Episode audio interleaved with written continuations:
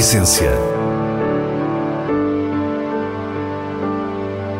Vinhos. Gastronomia. Gosto. A Essência tem a autoria da revista de vinhos A Essência do Vinho, com Célia Lourenço.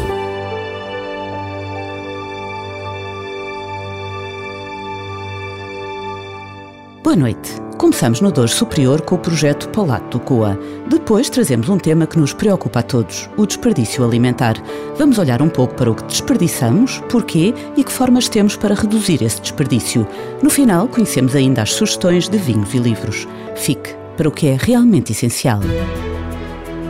Cinco amigos e cinco famílias decidiram juntar-se para produzir vinho em Vila Nova de Foscoa, na região do Douro. Os vinhos têm o nome Palato do Coa e a empresa chamaram Cinco Bagos, mesmo quando surgiu um sexto sócio, como nos conta o enólogo Carlos Magalhães. Isto começou, bem dizer, em 2008, apesar de em 2007 já ter sido feito um vinho desta quinta.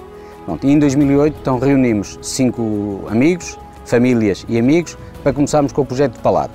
Pronto, fizemos o primeiro vinho em 2008 Posteriormente entrou mais um sócio que é o Joana Coreta. Neste momento é cinco bagos, mas somos seis sócios. Estamos na Quinta da Saudade, em Mochagata, no Conselho de Vila Nova de Foscoa, no Douro Superior, a região mais seca e quente das três sub-regiões do Douro. Esta quinta, neste momento, temos 17 hectares de vinha, e agora adquirimos uma quinta que tem mais 7 hectares, neste momento temos aqui 24 hectares em Mochagata e Mochagata tem um terroir muito específico, porquê? Porque todos os solos são de origem calcária, por isso os nossos solos têm todos peso a gás acima de 7, 7,5. Temos aqui solos com 8,1.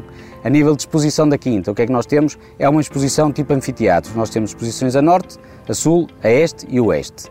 Eh, também, a nível de castas, nós temos aqui cerca de 4 hectares de eh, uvas brancas para produzir vinho branco e o resto é tudo uvas tintas. Curiosamente, e um pouco ao contrário do que se verifica em zonas muito quentes, onde a altitude é procurada para frescura e preservação de acidez, a vinha de branco está na zona mais baixa da quinta. Nós, quando começamos a plantar aqui as vinhas brancas, foi num sítio onde havia uma vinha muito antiga, vinha velha.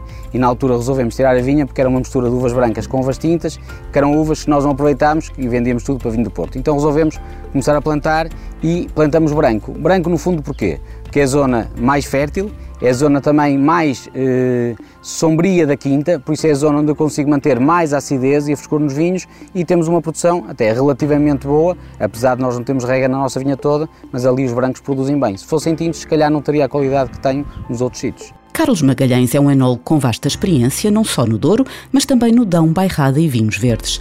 Aqui, na Quinta da Saudade, os vinhos Palato Coa têm mostrado uma consistência e qualidade muito sedutora ao longo dos anos, com uma produção que neste ano quer ascender às 150 mil garrafas. Fazemos vinhos só com as nossas uvas próprias, não compramos nem uvas na vinha granel. O nosso objetivo não é crescer muito mais, é tentar eh, arranjar vinhos numas gamas sempre mais altas.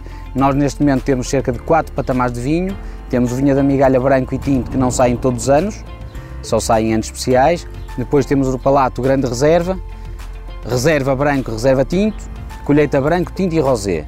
E depois temos o nosso vinho, vinhas do Coa, pronto, que é o nosso vinho, entre aspas, entrada de gama, que já fazemos mais garrafas, só temos, só temos branco e tinto. Vinha da Migalha é um nome curioso, sobretudo associado ao topo de gama da casa. A vinha que nós temos aqui ao lado da adega é uma vinha que tem cerca de 1.2 hectares e nós nunca aproveitámos as uvas para fazer um vinho só, era misturado nos outros, porque é uma vinha que produzia muito pouco e era uma desgraça. Então, a partir de 2015, eu resolvi separar essas uvas e fazer um vinho branco só dessa vinha, como um vinho tinto.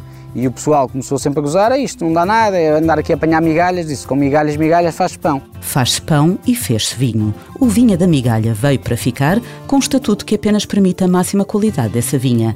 Como nos disse Carlos Magalhães, é um vinho que só acontece nos melhores anos. O primeiro branco foi em 2015 e o primeiro tinto em 2016.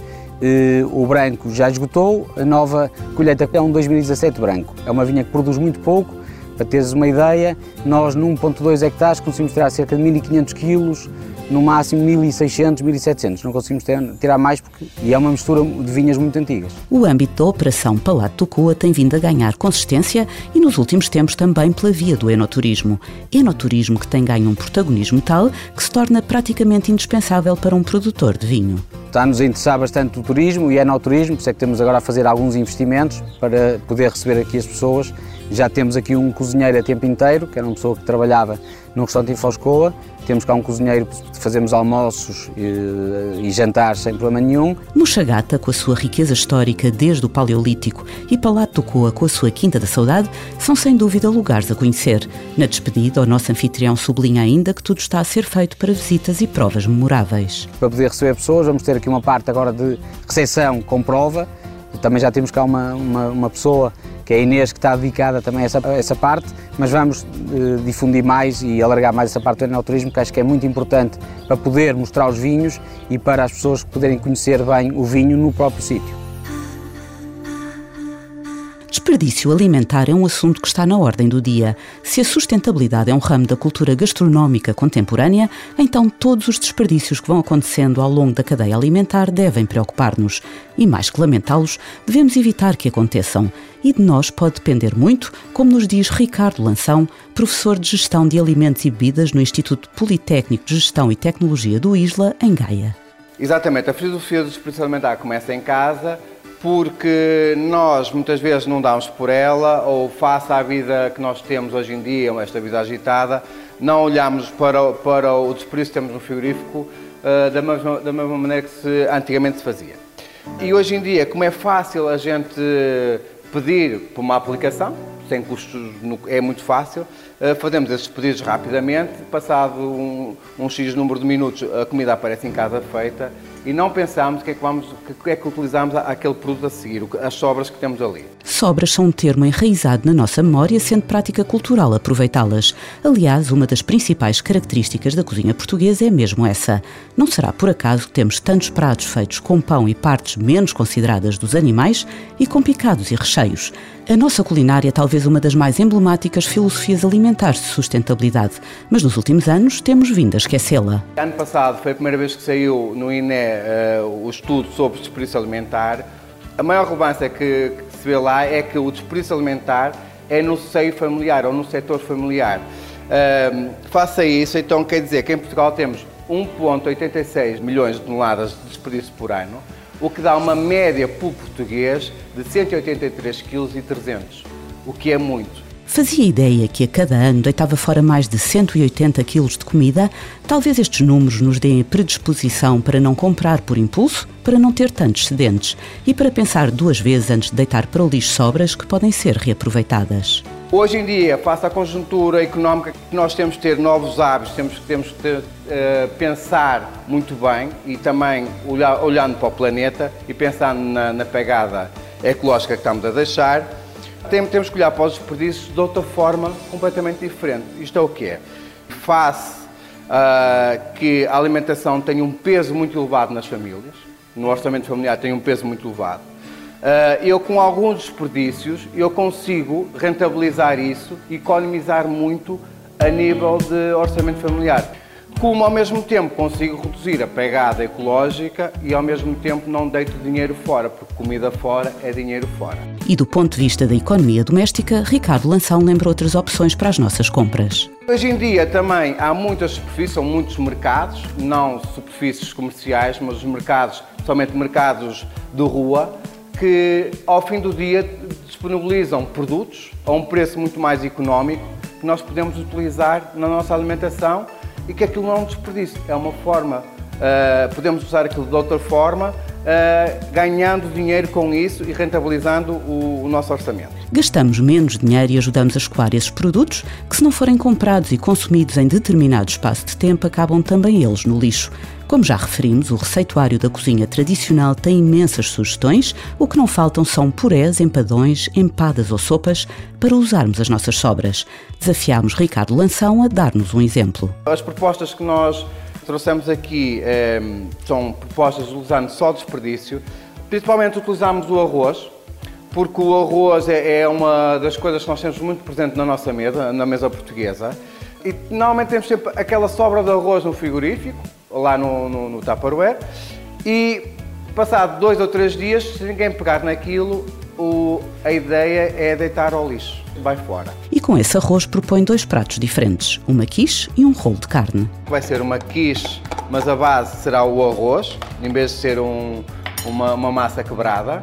Vamos adicionar queijo e ovo sal e pimenta e forramos a tarteira que está aqui, que levamos ao forno cerca de um quarto de hora, 20 minutos, até a massa estabilizar e ficar tostada e a seguir recheamos com, com o aparelho normal da quiche, que é natas, natas, ovo, temperado com sal e pimenta, noz moscada e seguidamente está pronto para ir ao forno e mais um quarto de hora e está feita, é só mesmo alourar. E de várias alternativas para o recheio da quiche, Ricardo escolheu cogumelos. São poucos, uh, dois cogumelos parisienses, dois marrom, aqui tenho, tenho duas, dois pelouretos ou duas setas, a variedade, tenho, tenho algumas variedades sim, mas não tenho quantidade suficiente para, para fazer mais nada. Não posso fazer muito mais que isto.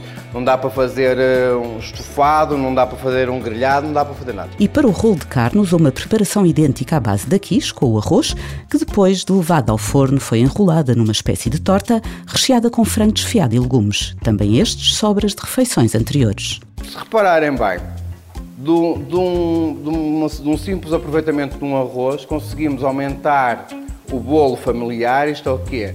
Uh, se calhar o arroz não dava para uma ou duas pessoas e de repente transformamos uma refeição para quatro pessoas. Com uma, com uma salada, fica perfeitamente, dá perfeitamente para jantar de uma forma muito simples e muito saudável. Reutilizar as sobras não quer dizer reaquecer o mesmo prato, mas sim transformar o que resta numa nova refeição. Com alguma astúcia e, por que não, criatividade, um frigorífico cheio de caixas pode ser muito inspirador. Por isso, comecemos já a pensar como podemos fazer no jantar de amanhã. Reinventemos, reutilizando. Passamos agora às sugestões do diretor da revista de vinhos, Nuno Pires, escolhidas nos selos altamente recomendado e boa compra da revista.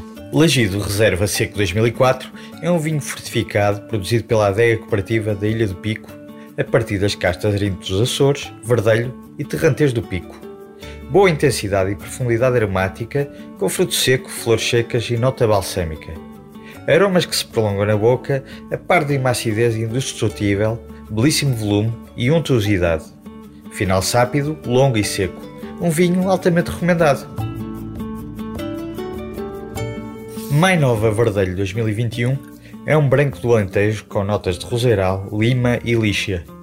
A esta exuberância aromática junta-se uma boca com acidez alta, volume e amplitude, muito saborosa, apetecível e plena de juventude. Um vinho branco versátil e uma boa compra.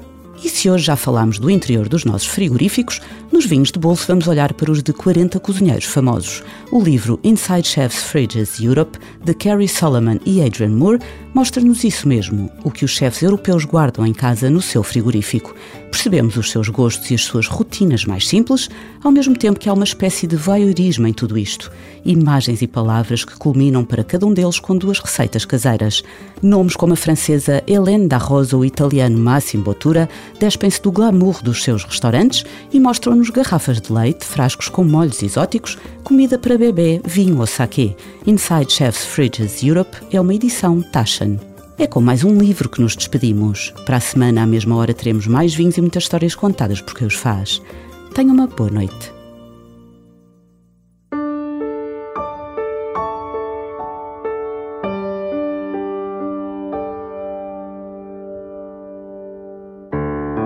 A essência. Vinhos. Gastronomia. Gosto. A Essência tem a autoria da revista de vinhos A Essência do Vinho, com Célia Lourenço.